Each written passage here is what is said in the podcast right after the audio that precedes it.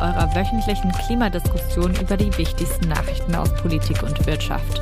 Heute mit dabei Luisa Neubauer, ich bin Klimaaktivistin bei Fridays for Future. Hallo, ich bin Katrin Witsch, Energiejournalistin beim Handelsblatt. Und auch Hallo von mir, ich bin Valerie Höhne, Hauptstadtjournalistin beim Tagesspiegel.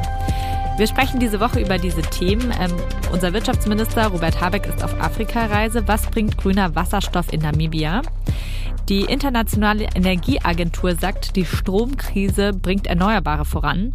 Und es gibt einen Geburtstag. Fridays for Future wird vier Jahre alt. Uhu. Ja, kommen wir doch zum ersten Thema. Habeck ist auf Afrika-Reise in Namibia und Südafrika. Katrin, magst du uns mal kurz erzählen, was er da macht, was er da will? Genau, Robert Habeck war in Namibia, ist jetzt in Südafrika und da geht's vor allem um Projekte für grünen Wasserstoff. Und grünen Wasserstoff braucht man ja da in der Industrie, wo man die Anwendungen nicht mit Strom ersetzen kann.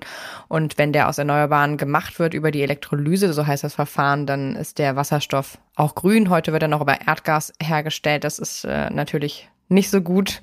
Deswegen ist Habeck da auf äh, Suche nach Alternativen, weil wir in Deutschland nicht genug Fläche haben und nicht so viel Sonne und so geht so Wind müssen wir da auch importieren und deswegen versucht er da eben frühzeitig diese Partnerschaften zu knüpfen, unter anderem mit Afrika. Genau, es gibt aber auch andere ähm, schon existierende Energiepartnerschaften. Eine zum Beispiel ist eine ganz prominente mit Indien.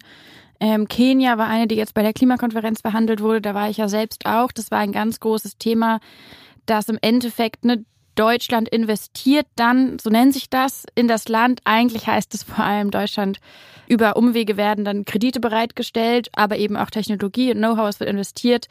Und im Gegenzug hat sich jetzt zum Beispiel in Kenia verpflichtet, bis 2030 klimaneutral zu werden, was ähm, crazy ist und früh ist. Und das ist dann im besten Falle eine Veranstaltung, die zukunftsweisend sein kann hat aber natürlich immer so dermaßen viele Haken, da weiß man gar nicht, wo man anfangen soll. Also wer wird eigentlich in eine Abhängigkeit reingetrieben, wenn es nicht gut läuft? Wo gibt es eine Augenhöhe, wo nicht? Es gibt eine große Gefahr bei diesen Energiepartnerschaften grundsätzlich, dass eine Neuverschuldung eintritt, also dass dann Land, viele Staaten in Subsahara-Afrika insbesondere sind ja ohnehin schon hoch verschuldet. Das heißt, dann droht das Ganze auch schnell in so eine Schuldenspirale noch reinzuwirken. Hast du denn das Gefühl gehabt, als du da jetzt auf der Kopf warst, dass da wirklich auf Augenhöhe verhandelt wird? Nein, wir leben ja in keiner Welt der Augenhöhe. Also das, glaube ich, ist utopisch, dass man da jetzt, da sitzt dann John Kerry und äh, was auch immer, Umweltminister Kenias und da ist ja keine Augenhöhe da. Wir dann wissen ja alle Beteiligten, es gibt ein so dermaßen großes Machtgefälle. Also im besten Falle, das war bei der Klimakonferenz, glaube ich, der Versuch von einigen, kann eine Art Ausgleich geschaffen werden, dass zum Beispiel nicht äh, die G7 jetzt mit drei ausgewählten Partnerländern aus Subsahara-Afrika verhandeln, sondern dass man zum Beispiel die G77, also einen großen Staatenbund, zusammen hinsetzt, die dann gemeinsam ihre Interessen vertreten oder dass man ähm, bestimmte Bedingungen vor Verhandlungen schon festsetzt. Aber grundsätzlich ist es natürlich ganz gefährlich, ähm, wenn wir annehmen, da ist jetzt automatisch eine Augenhöhe, nur weil man mal zusammenkommt wohl wissen, dass äh, die historische, aber auch die bestehenden Ungleichheiten so groß sind. Ich glaube auch, dass es total wichtig ist, ähm, was du sagst, weil wir haben ja die Situation, wir sind tatsächlich angewiesen auf diese Länder in der Zukunft. Also ähm, egal wie man es dreht und wendet, äh, wir müssen grünen Wasserstoff importieren. Das ist der jetzige Stand, den man zumindest annehmen muss. Und ähm, ich glaube, deswegen muss man genau auf diese Problematiken achten, dass man nicht wieder eben in diese Situation reinkommt. Robert Habeck hat in Namibia äh, schon gesagt, dass erstmal so gedacht sein soll, dass Namibia quasi seinen eigenen Bedarf an an, grüner Energie und grünem Wasserstoff deckt, bevor sie was exportieren. Es ist natürlich gut, dass er es gesagt hat, aber also wie realistisch ist das, ne? Und passiert das dann auch wirklich? Ich meine, es ist ja auch Interessant, wenn Kenia 2030 klimaneutral werden möchte, was ja für viele europäische Staaten absolut nicht das erklärte Ziel ist zumindest. Also könnten wir denn in eine Situation kommen, wo die Länder von Subsahara-Afrika ähm, in der Vorreiterrolle sind? Naja, der Versuch ist ja, das bringt uns jetzt ein bisschen weg von Namibia, aber um es vielleicht einmal so von hinten einzuholen, der, der erklärte Versuch on paper zumindest ist ja, dass man sagt, viele Staaten, Kenia ist jetzt ein ganz großes Beispiel, viele Staaten in Subsahara-Afrika sollen im besten Falle diese ganz fossile ähm, Stufe überspringen in der Energieversorgung. Es gibt auf dem afrikanischen Kontinent über 600 Millionen Menschen, die ähm, sozusagen in Energiearmut leben, also keinen Zugang zu Elektrizität haben zum Beispiel. Das heißt, da gibt es einen ganz großen Bedarf, aber die Idee ist im Endeffekt, dass das passiert wie mit einem Kabeltelefon, man lässt es bleiben. Viele Regionen in Subsahara-Afrika, da gibt es überhaupt keine ähm, kein Kabeltelefon, da ist man direkt ins Handy eingesprungen. Und das ist so ein bisschen das Vorbild, was man sich dann vorstellt mit der Energie, sagt, okay, ihr habt erst gar keine Energie und jetzt im besten Falle gibt es dann Erneuerbare. Das ist eine total schöne Vorstellung. Es gibt ja auch mit viel Sonne und viel Wind die, die Voraussetzung. Der große Haken ist aber, dass einfach wahnsinnig viele Länder ähm, und Regionen in Subsahara-Afrika Vorräte haben an Gas, an Öl und auch an Kohle. Und jetzt sich zum Beispiel in Staaten wie Deutschland einerseits hinstellen und sagen, ja super, wir wollen euch damit helfen, die Stromversorgung aufzubauen und die Erneuerbaren auszubauen. Und gleichzeitig sagen, wir hätten aber dann doch ein ganz bisschen gerne was von euren fossilen Energien. Das ist ja der Beispiel Fall in Senegal. Senegal. Genau. Mhm. Dass man ne, das Gasfeld vor Senegal dann doch gerne auch ein bisschen mit anzapfen würde. Wohl wissend, dass Senegal noch nie Gas exportiert hat. Also man würde das Land neu als sozusagen fossilen Exporteur hinstellen und äh, ausstatten während man eigentlich ja möchte, dass das da gar nicht mehr so ein großes Ding ist. Das geht natürlich nicht auf. Und das ist ein bisschen der Zynismus und die Doppelmoral, die dann an eben an vielen Staaten oder an vielen Stellen dort stattfindet. Und das schwächt natürlich auch die ganzen Chancen, dass diese Vorreitersituation eintritt, die du mhm. angesprochen hast. Kathrin, wie schauen denn die Unternehmen auf diese Energiepartnerschaften? Naja, für die deutsche Wirtschaft ist das natürlich ähm, ganz klar eine gute Chance. Wir haben viele Unternehmen, die ähm, gerade im Windbereich zum Beispiel sind viele deutsche Unternehmen unterwegs, viele Zulieferer aus dem Mittelstand, auch was äh, Wasserstoff angeht, Elektrolyseure, Siemens Energy äh, hier mhm. wieder mit vorne dabei.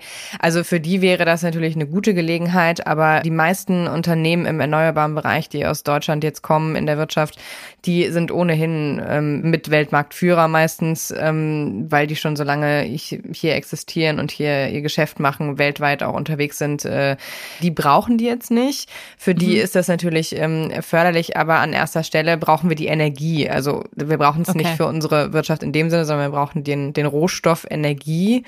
Ähm, Gerade Senegal ist das beste Beispiel, wie es halt genauso verzwickt läuft. Und ich weiß auch, dass im Senegal laufen die Gespräche sehr intensiv und ähm, da wird man sich auch darauf einstellen müssen, äh, dass da was kommt. Und das finde ich tatsächlich schwierig, weil ich meine, auf der einen Seite ähm, ist natürlich auch so ein, so ein Land wie der Senegal, ähm, die Politik im Senegal, die politische Führung hinterher, die wollen das natürlich auch. Also jetzt nicht so, als müssten mhm. wir die darum bitten, besonders. Also die, ne, die politische Führung Regierung im Senegal forciert auch diese fossile Förderung natürlich unter der Ägide von BP, dem britischen Ölkonzern, die das da mitgestalten.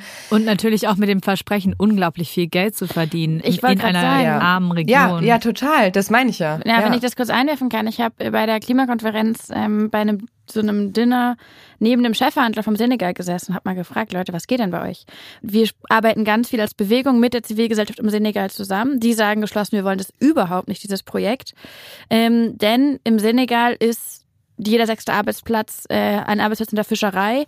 Diese Gasfelder gefährden diese Arbeitsplätze massivst. Und es sind dann letztendlich Menschen aus dem Senegal, die zu uns kommen und sagen, ihr in Europa habt auch so ein Problem mit Geflüchteten. Jetzt schafft ihr gerade Fluchtursachen mit diesem Gasfeld. Habt ihr das sozusagen, was ist da das Konzept?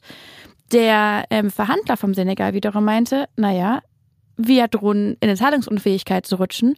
Und es sind diese großen Projekte, die uns erstmal da ein bisschen Luft verschaffen. Das ist natürlich ähm, ungerecht, gerade für junge Menschen, denn es besorgt ja für immer mehr Schulden in der Zukunft. Aber gerade jetzt, so denkt die sehr undemokratische Führung Senegals, sagen sie, ist das das beste Angebot.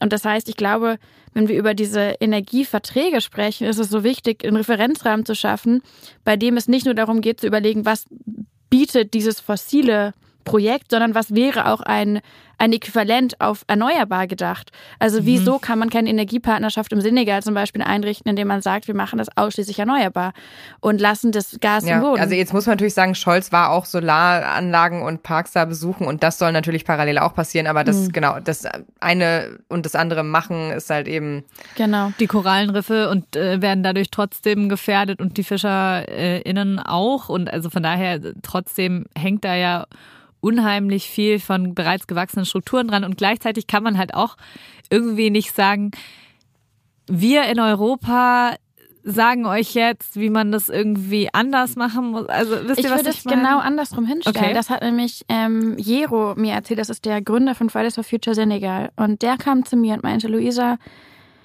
wir sind so vulnerabel, schon als Land ohnehin durch die Klimakrise Wir haben ohnehin schon die Folgen. Jetzt kommt dieses Gasprojekt und droht nochmal die gesamte Küste bei uns nochmal neu zu bedrohen.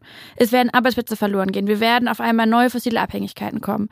Und das macht ihr aus Deutschland heraus, weil ihr eine Energiekrise habt. Und er sagt, wie denkt ihr, dass ihr das verantworten könnt? Dass ihr eure Krisen löst indem ihr auf der Welt für uns, die damit gar nichts zu tun haben, neue Krisen entfacht. Das ist sozusagen, es ist so unmoralisch, es ist ähm, aus seiner Perspektive, und ich fand es sehr nachvollziehbar, überhaupt nicht ähm, zu rechtfertigen. Und das wäre diese Idee, dass man sagt, oh, wir dürfen doch Afrika jetzt nicht sagen, was sie machen sollen, ist in meinen Augen sozusagen auch so eine, so eine sehr fossiles, so ein fossiles Märchennarrativ, in dem man so tut, als sei man irgendwie so getrieben auf einmal von irgendwie den ganzen afrikanischen Instanzen, die einen irgendwo hinbringen, wo man gar nicht sein möchte. Das Machtgefälle ist doch dort, was es ist. Die Vorschläge, die, die Investitionsangebote, die, die Kredite und all das, das wird doch von uns organisiert. Ich meinte generell, dass es mir so ein bisschen schwerfällt, wenn ich dann so darüber rede, dass ich nicht in so eine, in so eine Position gerate, wo ich denke, jetzt gerade habe ich das Gefühl, ich versuche einem Land mhm. mit der moralischen Keule zu kommen, wo wir seit Jahrzehnten die gesamte Welt ausbeuten als westliche Staaten. Aber du, aber genau, aber ich meine, du musst dem Land mhm. ja auch nicht mit der moralischen Keule kommen, diesem Land, sondern unserem Land. Und ja, was genau. in Deutschland irgendwie dieses Narrativ spinnt, irgendwie, ähm, wir brauchen das Gas und so. Also ich weiß es nicht. Meine äh, Gasexperten, mit denen ich telefoniere, sind sich da ehrlich gesagt nicht so sicher. Und wenn maximal, brauchen wir das für zwei, drei Jahre.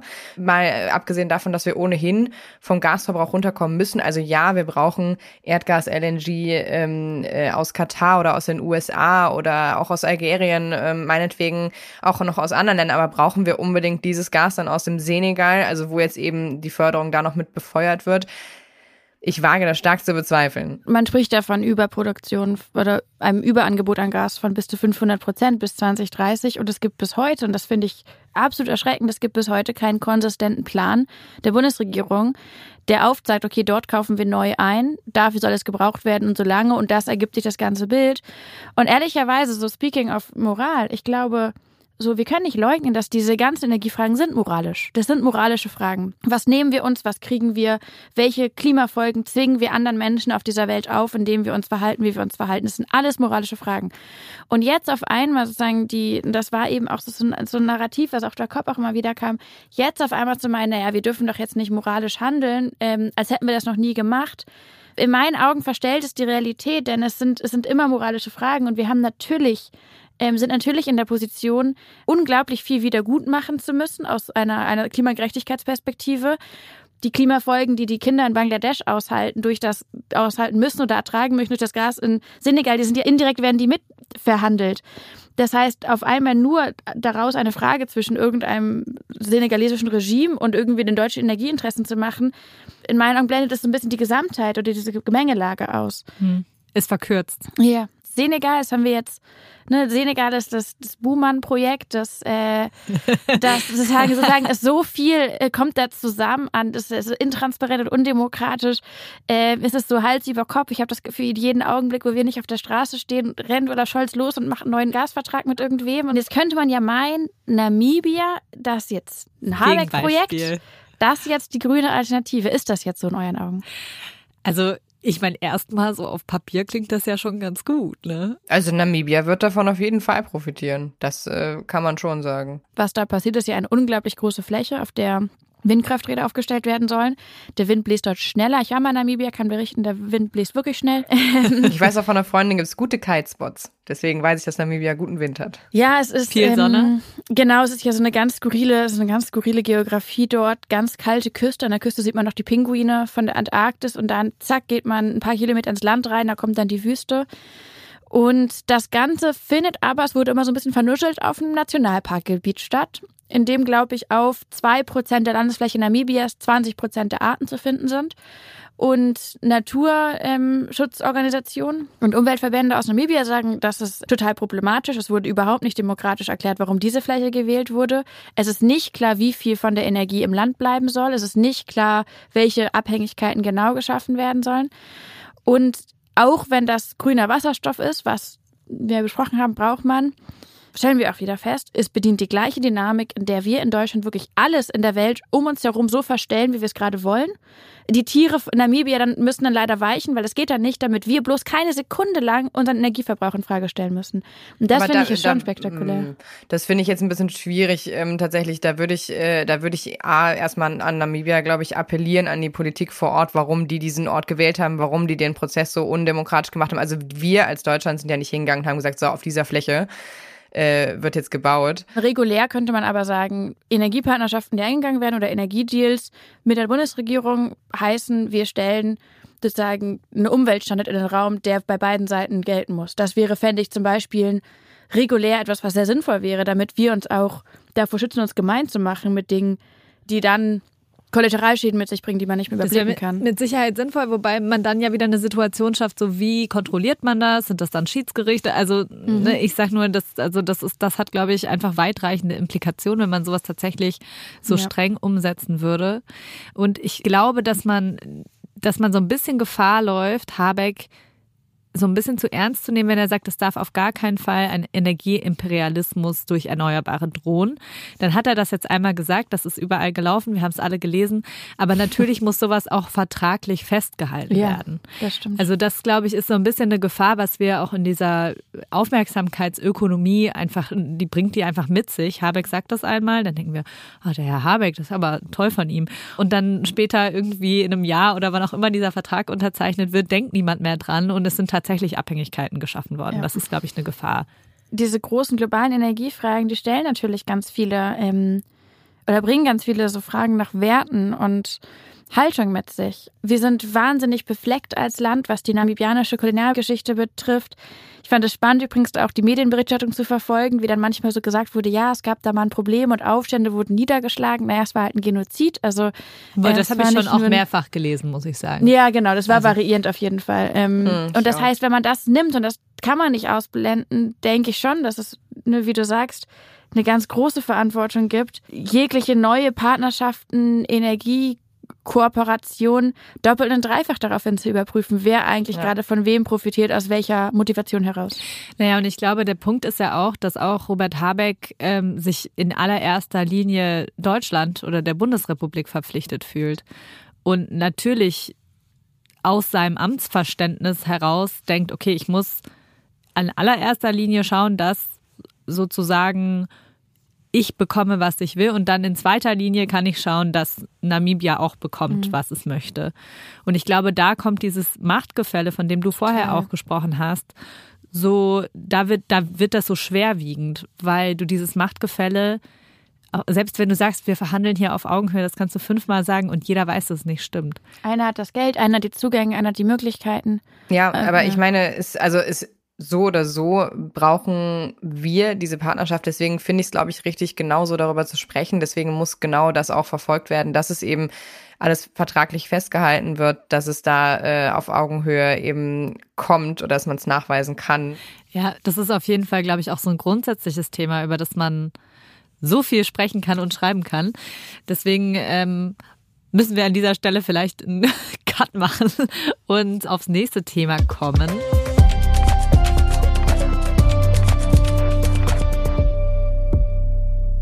Katrin, dir ist was aufgefallen in dieser Woche, nämlich eine Schlagzeile, ähm, bei der stand, die IEA sagt, die Stromkrise bringt Erneuerbare unglaublich nach vorne.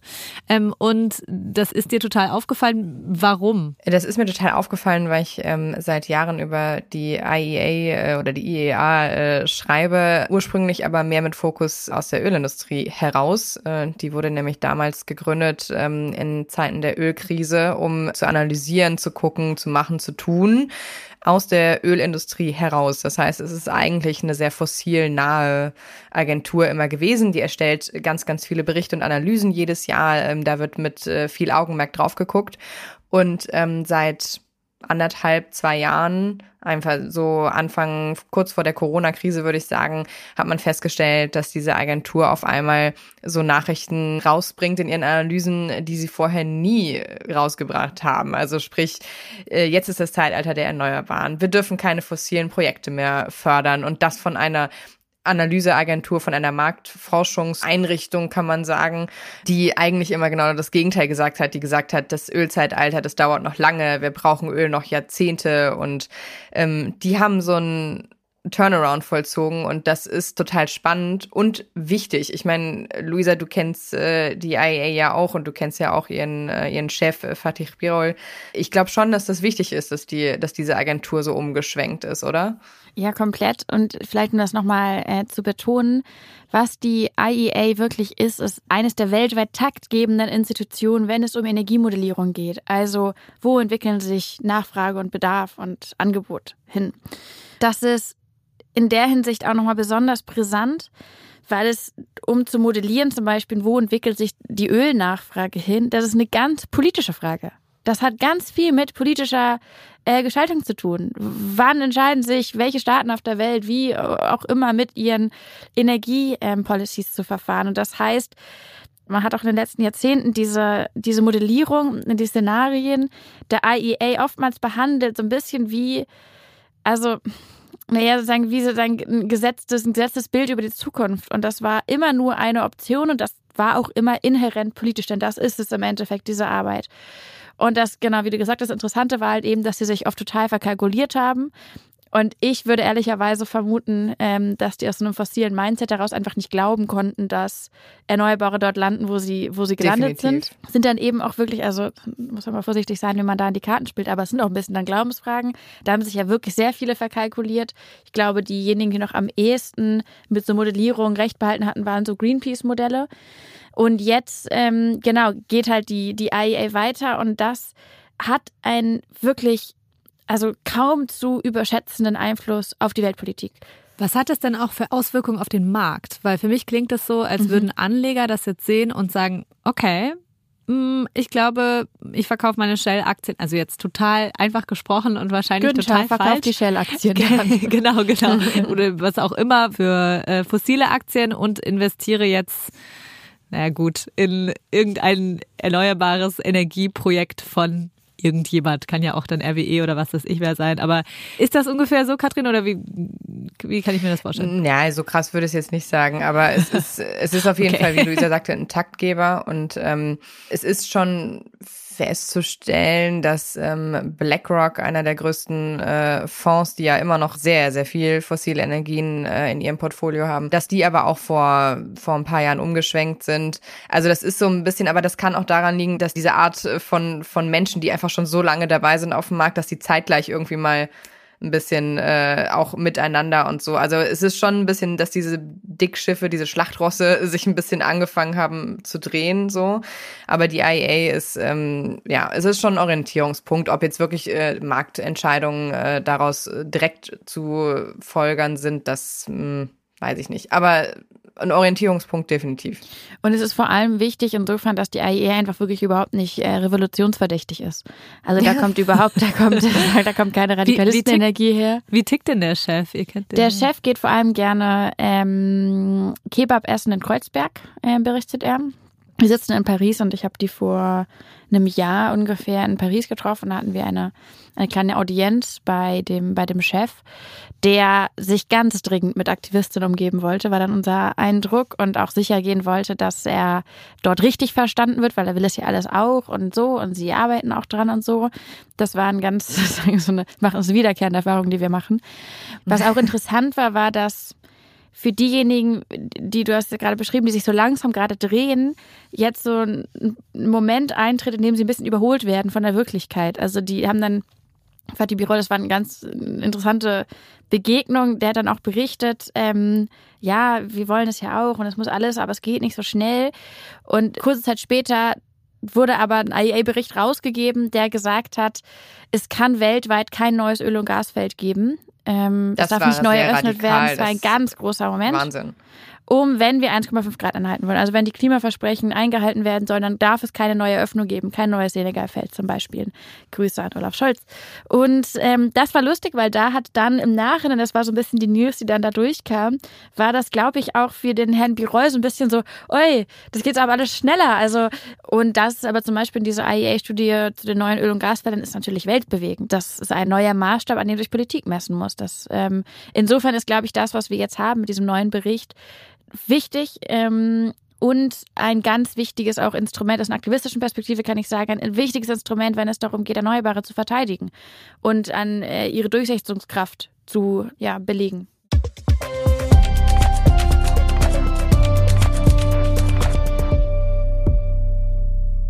Luisa, du lernst ja oft solche Leute kennen, weil du Fridays for Future Deutschland repräsentierst. Und eigentlich hätten wir dir heute ein kleines Törtchen mitbringen müssen. Ja, ja. kein Törtchen dabei. FFF hat Geburtstag. Ja. Vielleicht kannst du mal ein bisschen erzählen. Hey, wir werden vier. ja. Es ist eine Zeit von sehr gemischten Gefühlen. Also am historischen 14. Dezember 2018 haben wir die erste deutschlandweite Fridays for Future Demo gemacht an 14 Orten in Deutschland. Und einen Monat später waren wir an 40 Orten in Deutschland, was irgendwie auch eine wichtige, ein krasser Moment war für uns. Und ich habe sehr lebhafte Erinnerungen an alle diese Geburtstage.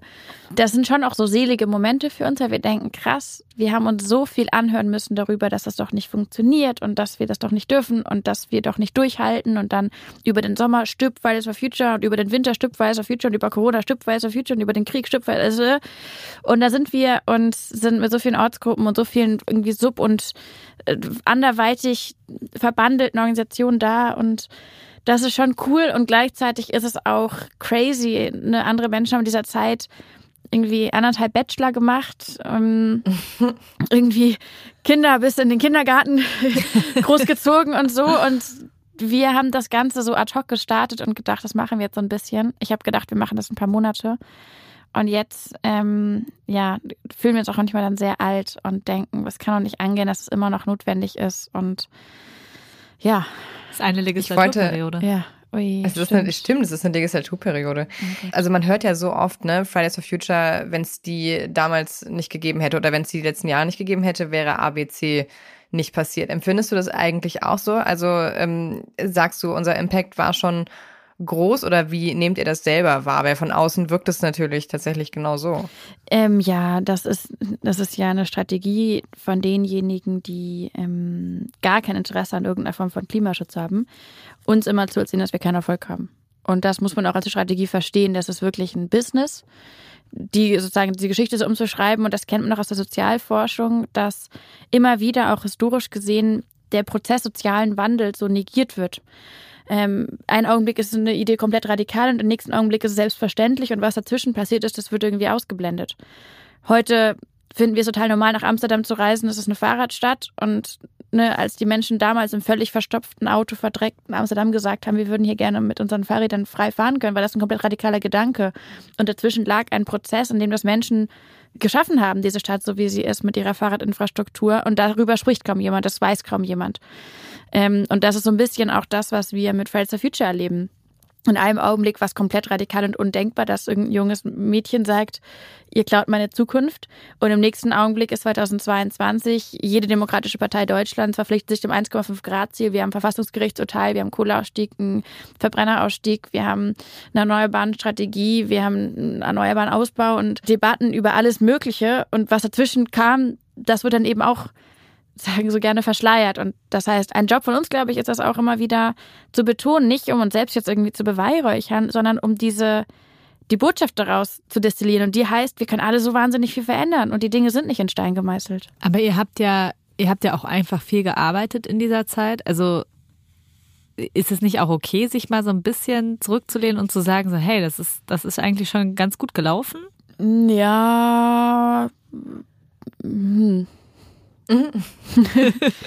ich habe das Gefühl, dass wirklich alle in Deutschland, oder nicht alle, aber ich habe das Gefühl, dass sehr viele Menschen in Deutschland ähm, sehr überzeugt und begeistert sind von unserer Schaffenskraft. Das sind aber tendenziell nicht Leute, die selbst in der Bewegung sind, weil wir aus so einer Ich glaube, weil wir aus einer Defensive herauskommen, wir das so gewohnt sind, dass alles hart ist und dass wir uns ewig bewähren müssen und dass jeder Gewinn eigentlich auch nur eine süß-saure Veranstaltung ist, weil dahinter irgendwie die nächste Aufgabe kommt oder das nächste Schlupfloch oder der nächste fossile Vertrag. Aber vielleicht ist es mal eine wichtige Aufgabe für uns, auch eine, eine Runde einfach beseelt zu sein davon, dass wir es alles geschafft haben und durchgezogen haben und so.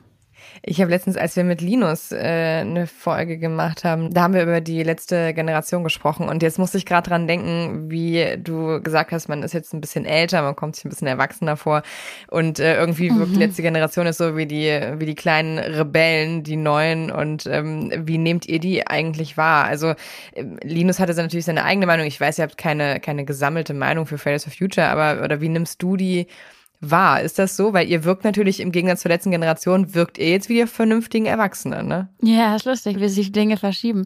Beziehungsweise, ich glaube, wir wirken vielleicht auf euch wie die gesammelten Erwachsenen, was ich mir, also das ist nicht repräsentativ für die Interaktion, die ich sonst so mit äh, Menschen gerade habe. Erstmal ist es total wichtig und ich freue mich da ganz, ähm, ganz ehrlich und tief darüber, dass wir uns vervielfältigen in der, in der Klimawelt. Dass es nicht ist, das Fridays for Future und dann ist da irgendwo noch Greenpeace und der NABU und dann irgendwer hat vielleicht mal von Ende Gelände gehört, aber das kennen dann auch viele nicht mehr, sondern dass sich dort etwas aufbaut, was wirklich eine Art Spielfeld ist, eine, eine Arena von Akteuren, die irgendwas machen. Und in der Bewegungstheorie, also Aktivismus ist ja auch ein Handwerk, arbeiten wir in der Regel mit sozusagen einer Konstellation, in der es eine radikale Flanke gibt, das wäre die letzte Generation, ähm, und dann aber eben auch ein, ein Mittelfeld, in dem andere sind. Und das ist, glaube ich, ein bisschen aus dem Gleichgewicht gerade geraten. Das ist so ein bisschen das, das, das Gegengewicht fehlt. In gewisser Weise was ersetzt, was die letzte Generation zum Beispiel nicht leisten kann, logischerweise. Und das ist, glaube ich, ein ganz großer Auftrag für for Future und andere Bewegungen, jetzt, wo wir von der Klimakonferenz zurück sind und wo die Dinge wieder ihren Lauf nehmen und wo wir ins nächste Jahr starten. Aber es ist, glaube ich, wichtig, so ein bisschen in Mosaiken da zu denken, dass sich die Dinge im besten Fall ergänzen müssen und dann die Debatten vielleicht sich ein ganz bisschen wegbewegen von Sekundenkleber ähm, Situationen. Genau, ja. hin, zu, hin zu tatsächlichen transformativen Fragen. Wie blickst du denn auf diese Radikalität, die mhm. sie ja mhm. schon haben? Aus meiner Sicht zumindest. Ähm, naja, es ist erstmal komplett berechtigt. Also, was macht man, wenn Leute so Angst haben, dass die Regierung, also berechtigte Angst haben vor dem Regierungsversagen in der Klimakatastrophe? Kann man, finde ich, gibt es erstmal sehr wenige Gründe, das irgendwem abzusprechen, dann zu sagen, okay, dann gehe ich auf die Straße und wir kleben uns fest oder was auch immer. Diese Spannung und diese Anspannung, diese Angst und Verzweiflung, die kann in erster Linie die Regierung lösen. Und dafür braucht es gar nicht jetzt auf gleich eine Revolution, sondern müsste erstmal ein Loslegen geben, was zum Beispiel in den Empfehlungen der eigenen Expertenkommission entspricht. Das sind ja alles jetzt nicht total abwegige Vorschläge. Ich glaube, dann ist auch die Frage, wie man strategisch mit der eigenen Verzweiflung umgeht. Das ist der Anspruch, den wir bei Fridays for Future haben. Deswegen haben wir zum Beispiel von Anfang an gesagt, wir laden die Scientists for Future ein und entwickeln richtige Vorschläge, Maßnahmenpakete, die man machen kann, die, die ein nächster Schritt sein können. Dass die Regierung die Möglichkeit hat zu handeln, ohne das Gefühl zu haben, sie lassen sich jetzt von Fridays for Future leiten, sondern indem sie der sagen Wissenschaft, den Top-Ökonomen in diesem Land zuhört. Das sind, glaube ich, Sachen, die ich jetzt noch mehr zu schätzen weiß, wo ich sehe, dass es auch anders gemacht werden kann. Und da würde ich glauben, ist viel Luft nach oben. Aber ist es denn konstruktiv aus deiner Sicht? Mm, was heißt konstruktiv? In welche Richtung? Ähm, konstruktiv heißt für mich auch Aufmerksamkeit, heißt für mich auch Dringlichkeit. Wie gesagt, ich glaube, es ist in dem Augenblick droht es, ähm, destruktiv zu werden, wo es nicht die anderen Akteure gibt oder mhm. die, die andere Arbeit gibt, die dort auch noch gemacht werden muss. Nur weil sozusagen ungehorsame Aktionen stattfinden, passiert nicht kategorisch irgendeine Form von Wandel. Der muss auch kuratiert werden, da muss die Energie hingelenkt werden. Und das ist, glaube ich, eine ganz große Aufgabe, wie gesagt, für Bewegungen wie unsere, für andere Akteure zu gucken, okay, was machen wir denn mit dieser bisschen hysterischen, sozusagen, Energie? Wohin lenken wir die jetzt? Das kann die letzte Generation nicht leisten, das muss sie auch überhaupt nicht leisten. Und um es vielleicht nochmal sozusagen zu betonen, wirklich kategorisch ist es alles legitim. Und ähm, so. Also ihr seid vielleicht die Dolmetscher. So. Ja, vielleicht. So kann man es vielleicht mhm. zusammenfassen. Ich zum Beispiel empfinde das tatsächlich, ich glaube nicht, dass es besonders viele Leute überzeugt. Mhm. Und ähm, Natürlich aber gibt es ja diese Theorie und die finde ich auch sehr interessant, dass eben auch durch so radikale, äh, radikalere Protestformen, die Leute tendenziell nicht überzeugen, die mittigeren ähm, mhm. Protestformen wieder Zulauf genau, bekommen. Das ist die Idee der radikalen Flanke. Das ist Ah, im ja. Endeffekt genau dieses Konzept. Wie gesagt, ich glaube, es ist, ähm, es ist lustig. Ähm, viele sagen dann oft, ja, aber so gewinnt man doch keine Mehrheiten. Und ich glaube, es lohnt sich schon einmal hinzuhören, was will denn die letzte Generation zum Beispiel erreichen. Und soweit ich das sehe, will da überhaupt niemand eine Mehrheit schaffen. Und das heißt, ihnen abzusprechen sei nicht erfolgreich, weil man meint, dass die Ziele, die man meint, dass sie haben, nicht erreicht werden. Das ist zu kurz gegriffen. Was wir brauchen ganz dringend, und das ist, glaube ich, etwas, woran wir gerade ein bisschen krank in der, in der Bundesrepublik ist, so eine Art fruchtbares Dilemma. Also es gibt im Aktivistischen diesen, diesen Term Dilemma Actions. Das ist der Versuch, dass man Aktionen macht, die die Akteure, die man anspricht, zum Beispiel die Bundesregierung, in ein Dilemma bringt. Also nichts zu machen ist keine gute Option und was zu machen ist sozusagen, was Schlechtes zu machen, was Gutes zu machen, ist sozusagen, ist beides aufwendig und dadurch entwickelt sich eine Energie und im besten Fall wird die konstruktiv gelöst. Schulstreik war zum Beispiel so ein klassisches Dilemma. Sagt man jetzt den Kindern, geht zurück in die Schule, dann tut man so, als würde es die Klimakrise nicht geben. Wenn man aber sagt, ja, bleibt auf der Straße, ihr habt recht, dann stellt man sich irgendwie gegen diesen Anspruch auf Schulbildung. Das heißt, es musste irgendwie eine Auseinandersetzung geben und dann haben wir gesagt, als es diese Auseinandersetzung gab, übrigens, und hier sind WissenschaftlerInnen, ihr müsst nicht uns zuhören, hört der Wissenschaft zu, macht doch, was die sagen. Und auf einmal konnte man diese Energie lenken. Und ich glaube, in dieser Situation ist es gerade ein bisschen zu leicht, die letzte Generation kategorisch blöd zu finden und sich politisch noch weiter von irgendeiner Form von Klimaforderung zu entfernen. Ähm, weil man meint, naja, die Menschen finden es mehrheitlich blöd. Ähm, ich finde den Ton unpassend oder was auch immer und ich habe überhaupt gar keine Lust auf Klimaschutz. Ähm, ich gehe jetzt ganz woanders hin. Das ist kein Dilemma, sondern das ist sozusagen eine, eine, eine, eine Energie, genau, eine Abbremsung. Und das heißt, in meinen Augen, wie gesagt, geht es jetzt darum, diese, ja, zu dolmetschen, wie du sagst, die Energien zu lenken. Und äh, speaking of which, zu unserem vierten Geburtstag, glaube ich, freue ich mich auch, dass wir dann damit wieder eine längere To-Do-Liste haben, neben unseren ganzen anderen Sachen, ähm, die auch noch dazu kamen, neben diesen großen Senegal-Fragen, die wir uns gerade ganz aktuell stellen und so weiter. Vielleicht kannst du noch ganz kurz erzählen, wie sich die Bewegung aus deiner Sicht verändert hat. Ui, ja, gute Frage. Oh, ich wurde heute in einem Interview gefragt, warum wir nicht mit anderthalb Millionen Menschen auf der Straße sind. Und ich fand es so super, weil ich dachte, ja, weil es 2022 und wir müssen nicht mehr mit anderthalb Millionen Menschen auf der Straße stehen, damit die GroKo in der dunklen Ecke einmal Klimaschutz flüstert. So, da sind wir nicht mehr. Das ist so toll, weil sich die Zeiten verändert haben, weil Menschen schon längst in Institutionen da sind und wir uns professionalisieren können, weil wir gezielt Druck ausüben auf der Straße, aber weil wir auch wissen, schon ganz längst sind, geht es um Umsetzungsfragen und Geschwindigkeitsfragen und Lösungsfragen. Und das heißt, wir arbeiten viel mehr ganz konkret dort, wo eine Bauwende entschieden wird, wo, wo für eine Agrarwende gekämpft wird, wo sich eine Gewerkschaft überlegen muss, okay, was ist denn eigentlich unser ökologisches Mindset in diesen Fragen? Und das macht mir ganz viel Spaß und es erleichtert, ich glaube, sehr viele von uns, dass wir große Teile von so diesen diskursiven Klöpsen irgendwie überwunden haben. Und es gibt jetzt noch ein paar, auch medial erleben wir es ja immer wieder, die so ein bisschen meinen, es wäre lustig, nochmal so eine 2013er Debatte aufzumachen. Und ich glaube, es ist völlig in Ordnung, da nicht mitzugehen, sondern sich auf das zu fokussieren, was vor uns liegt. Okay, Und das 2013er machen wir Debatte, auch. sorry. Naja, also ähm, müssen Kinder jetzt nicht eigentlich mehr optimistisch in die Zukunft blicken, weil die Welt ist doch so schön. Ah, Also, Ja, gut, das, Das hat sich dann auch Thema. generell, generell erledigt. genau, aber das ist sozusagen, wo ich denke, ja, fair enough, okay, manche Leute sozusagen wollen dann noch so ein bisschen tündeln. Ich glaube, wir müssen das nicht machen.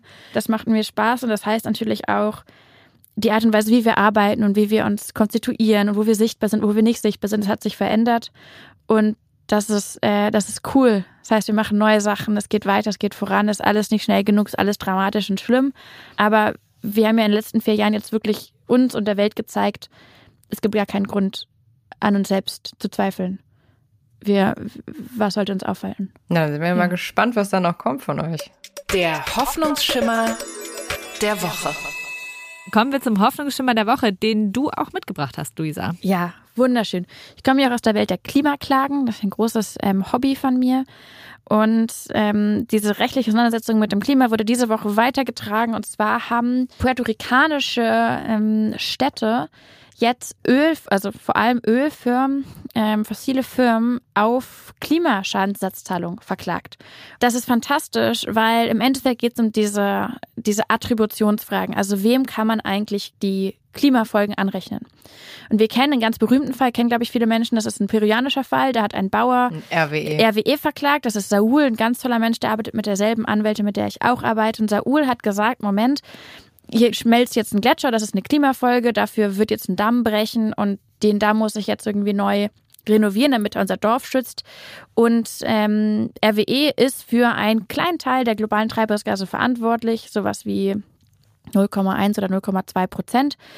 Schieß mich tot. Und diese Summe von der Gesamtsumme von dieser Dammreparatur, das soll jetzt RWE bezahlen. Das ist der Fall und die sind jetzt schon in der Beweisaufnahme in Peru. Total. Und mit diesem zweiten Fall in, in Puerto Rico, das ist eine Class Action, also da werden ganz, ganz viele Stimmen von, von Menschen, Eine Sammelklage, oder? Eine Sammel, ah, genau so nennt sich das. Das ist eine Sammelklage. Ähm, das ist ein Novum und würde das durchgehen, dann wird es auch überhaupt erst weitergehen. Wow, es würde sehr, sehr vielen, sehr dreckigen Konzernen auf der Welt richtig Angst machen, weil es wird phänomenal teuer für sie, zu Recht. Und das ist, äh, das ist super, dass sowas geht, dass sowas erstmals vor Gericht geht. Genau, ist ganz viel Grund zur, ähm, zur Hoffnung. Super. Dann, ähm, ja, vielen Dank für diesen Hoffnungsschimmer. Das war sie, unsere Folge Pott steh uns bei. Ähm, wir hoffen, dass es euch gefallen hat und wir hören uns nächsten Donnerstag wieder. Tschüss. Macht's Ciao. gut. Tschüss. Das war Pod steh uns bei. Falls es euch gefallen hat, abonniert uns doch auf Spotify, Apple, Amazon, Google oder überall, wo ihr sonst eure Podcasts hört. Neue Episoden gibt es immer Donnerstagmorgens. Wenn ihr zu den Themen und Zahlen, die ihr heute hier gehört habt, noch etwas nachlesen wollt oder ein bisschen vertiefen wollt, dann guckt doch bitte in die Show Notes, wo wir jede Woche Links für euch zusammenstellen. Fragen, Anregungen, Lob und Kritik bitte an podsteh-uns-bei@studio-bummens.de. Pott steh uns bei ist eine Produktion von Studio Bummens und K2H. Produktion und Redaktion Kate Kubel, Nick Heubeck und Dimitros Georgoulis. Executive Producer bei Studio Bummens Tobias Baukage und bei K2H Moritz Hohenfeld. Musik Simon Fronzek. Ton und Schnitt Lara Schneider. Die Studio Bummens Podcast-Empfehlung. Ich bin ganz aufgeregt, weil wir haben uns ja in einem Podcast eigentlich kennengelernt und dann haben wir entschieden, dass wir quasi jetzt einfach uns weiter kennenlernen wollen und das machen wir weiterhin in einem Podcast. Ich möchte erstmal noch festhalten, dass nicht wir uns entschieden haben, sondern dass du mich aktiv gefragt hast. Und das ist so ein guter, guter Moment für mich, weil wenn alles schief geht, kann ich dir Vorwürfe machen, Salwa. Dass ich schuld bin, weil ich dich gefragt habe. Das Ja. wäre so ein Kla das ist wirklich klassischer Männermove. Am Ende bin ich schuld. Du, du hattest gar keine Chance gegen mich, richtig? Das ist das Wichtigste daran, dass man am Anfang Schuldzuweisungen äh, schon mal äh, Schon mal klärt, schon mal die zuordnet. Fronten Ja. klärt. Ja, finde ich gut. Hallo und herzlich willkommen, finde ich die Podcast-Phrase. Das sagen die immer. Hä, was willst du denn sagen? Was willst du, Ich was, möchte was sagen, wir? was- wir haben uns was noch gar nicht, Extravagantes. wir haben uns noch nichts überlegt, wie wir die Menschen, die hoffentlich das hören werden, wie wir die begrüßen. Förmlich, Handschlag, würde Hey, ich sagen. yo! Wenn wir in einem Raum aufzeichnen, können wir uns ja auch immer so abklatschen. Und dann ist quasi der Klatscher der Start für den Podcast. Wie findest du das? Wie fändest du, wie fändest du es, wenn man so, äh, wie so, wie so Studenten im Oh. ersten Semester so auf den Tisch klopft? Hey Leute, na? Nee, das ist komplett scheiße. Nee, das funktioniert irgendwie nicht.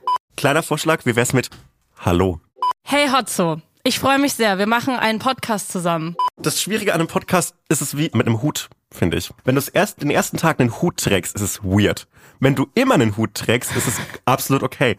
Zum Beispiel so Ray Garvey, der hat immer einen Hut auf und da wundert man sich auch nicht. Aber der erste Tag, an dem Ray Garvey einen Hut auf hatte, war weird. Ich bin dafür, dass wir in Zukunft mit Klopfen begrüßen und ab dem Moment, wo wir einen Podcast haben, auch einen Hut tragen.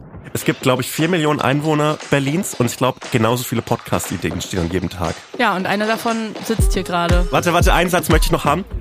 Salwa, und deshalb machen wir zusammen einen Podcast. Hotzo, ich freue mich drauf. Das wird gut.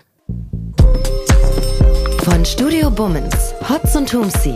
Immer samstags. Überall, wo es Podcasts gibt.